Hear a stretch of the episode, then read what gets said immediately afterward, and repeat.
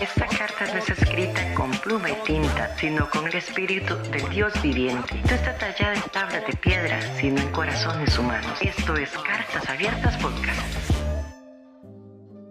Hola, ¿qué tal amigas y amigos de Cartas Abiertas? Yo soy Rosalba Wong, soy comunicadora, conductora de noticias acá en el estado de Sonora, en México. Qué gusto saludarlos.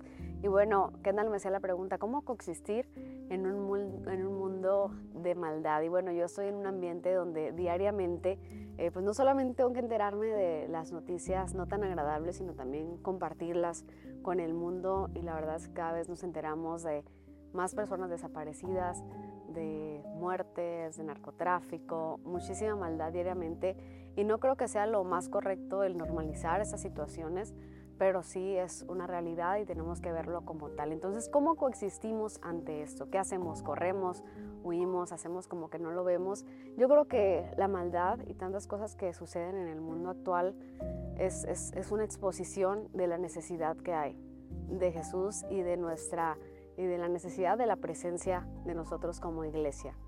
Entonces esta exposición de la necesidad nos tiene que mover como iglesia y tiene que decir, ahí donde está esa necesidad, ahí está mi llamado, para en vez de huir, para en vez de sacarle la vuelta, pues estar más presentes y ser realmente la iglesia que Jesús llamó.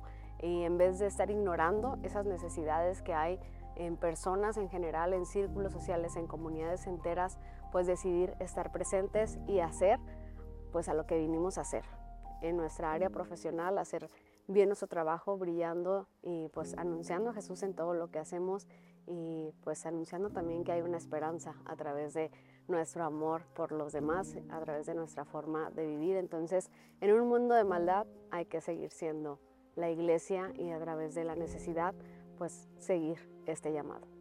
Gracias, bye bye. Hola mi amigo Kendall, gracias por invitarme eh, a este espacio tan, tan chiva y por permitirme aquí compartir un poquito con vos y con las personas que, que escuchan esto o que lo ven.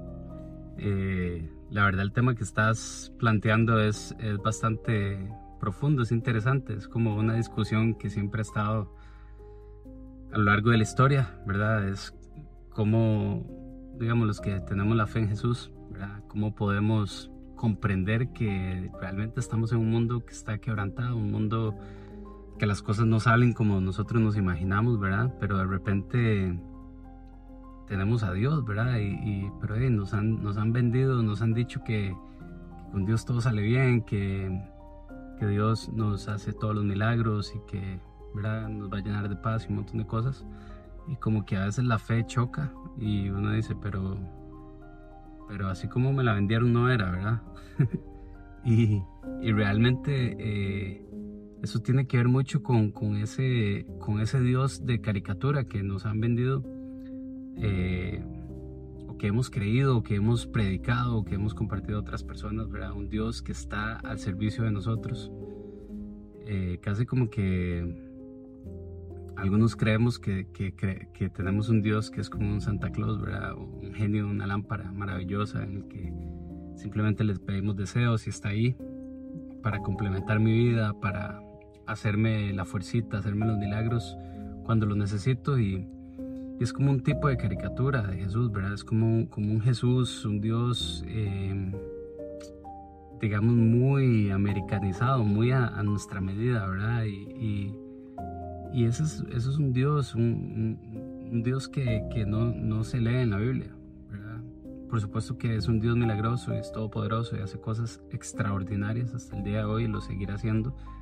Su poder no tiene límites ni final, pero este, lo que yo leo en la Biblia es, es conflicto, tensión eh, a todo nivel, a nivel político, ¿verdad? a nivel global, a nivel de esclavitud, de opresión, pueblos enteros siendo destruidos, eh, gente en exilio, gente encarcelada, Jesús mismo en la cruz, ¿verdad? sufriendo, ¿verdad? que al final del día no lo, no lo mataron las prostitutas, ni lo mataron los, los, ladrones, ni lo mataron la gente normal, sino fueron los mismos pastores de ese momento, ¿verdad? los líderes religiosos. Entonces hay tensión, hay, hay, hay broncas todo el tiempo, ¿verdad? Eh, hay un libro entero de lamentaciones en la Biblia. Eh, no estoy queriendo ser fatalista, nada más es, la, Biblia que yo leo. hay, no sé, tal vez el 80% de los salmos son lamentaciones. Hay un libro completo de Job, cuarenta y pico de capítulos de una historia trágica, este, etcétera. Entonces, eh, una gran parte de la, de la Biblia eh, se pone en esa tensión de la que estamos hablando y, al final del día es maravilloso porque es un Dios aterrizado, un Dios real que nos muestra eh, que a pesar de que sí, Él es un Dios que está sentado en su trono, resplandeciendo, todopoderoso, increíble, maravilloso, sin comparación, eterno, el principio y el fin, es un Dios que está cerca de nosotros, eh, que está presente en nuestros, en nuestros temores más grandes, en nuestras luchas más grandes, en nuestra ansiedad, eh, en nuestras enfermedades, en, nuestras pérdidas, ¿verdad? Y, es maravilloso porque si empezamos a conocer a Dios en medio de, este mundo quebrado, que decís vos, Kendall, en el que estamos, eh, no hay forma en la que no podamos madurar, en la que no podamos crecer, en la que no podamos ser transformados, porque a veces le pedimos a Dios que nos cambie, que nos transforme, que queremos ser como Él, y entonces hay pruebas, hay dificultades, y, creemos que ahí no está la transformación, creemos que, no sé, que, que Dios nos va a cambiar de la noche a la mañana, o que le pedimos sabiduría y que al día siguiente amanecemos sabios, pero por medio de la por medio de la prueba y de atravesar capítulos eh, de la vida, es que maduramos, que encontramos sabiduría, que crecemos, que amamos mejor a los demás, a nosotros mismos, eh, que conocemos verdaderamente a Dios. Como dice Job, al final, ¿verdad? Después de todo lo que pasó, dice como su conclusión es como de oídas, te había oído, ¿verdad? Había escuchado mucha cosa, había eh, hablado de vos, pero ahora es que te conozco, ¿verdad? Verdaderamente, después de todo lo que él pasó. Eh, entonces, qué maravilloso es un Dios así, qué maravilloso es un Dios que, entiende, ¿verdad? Yahvé, ¿verdad? El, Dios que se revela en Éxodo al, pueblo de Israel es un Dios que dice, yo soy el, que soy, ¿verdad? Yo soy, yo soy Yahvé, pero eso también significa yo soy el que estoy, ¿verdad? Yo soy el que soy, yo soy el que estoy. Y eso para mí me trae paz. Saber que las dificultades y que el día a día está para formar mi corazón, para amar más profundamente, eh, para no pasar la página rápido de, las dificultades, sino para abrazarlas, abrazar la prueba también. Y por supuesto que Dios es bueno y por supuesto que Dios es, es increíble, maravilloso y Él también nos va eh, a dar paz en medio de, esas, de esas dificultades o cosas que podemos encontrar en el mundo. Él nos da paz, nos da un gozo que nada lo puede robar. Eh, Salmo 23, Él es nuestro pastor y nada nos faltará, ¿verdad? Eh, y yo me anclo a esas sencillas palabras de, la Biblia. Esas son las, frases que yo repito constantemente. Y, yo creo que, que, obviamente Él nos va a dar cosas preciosas en el camino. Eh, y, pero nos aferramos a un Dios misterioso, a un Dios eh, que ve más allá de lo que nosotros vemos, ¿verdad? Que Él, sí logra ver como la pintura completa que nosotros no podemos ver y que nosotros vemos como a poquitos, ¿verdad? Porque Él es Dios y yo soy, sí, soy su hijo amado pero soy un ser humano también.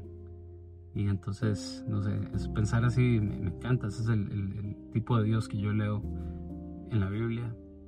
Eh, y eso me, me, lava de cualquier distorsión o cualquier decepción que yo pueda tener de que si Dios me falló o no hizo lo que yo quería o como yo quería o el tiempo que yo quería y por qué me pasó esto y por qué me pasó lo otro. Las tipo de preguntas cambian cuando conocemos a un Dios diferente.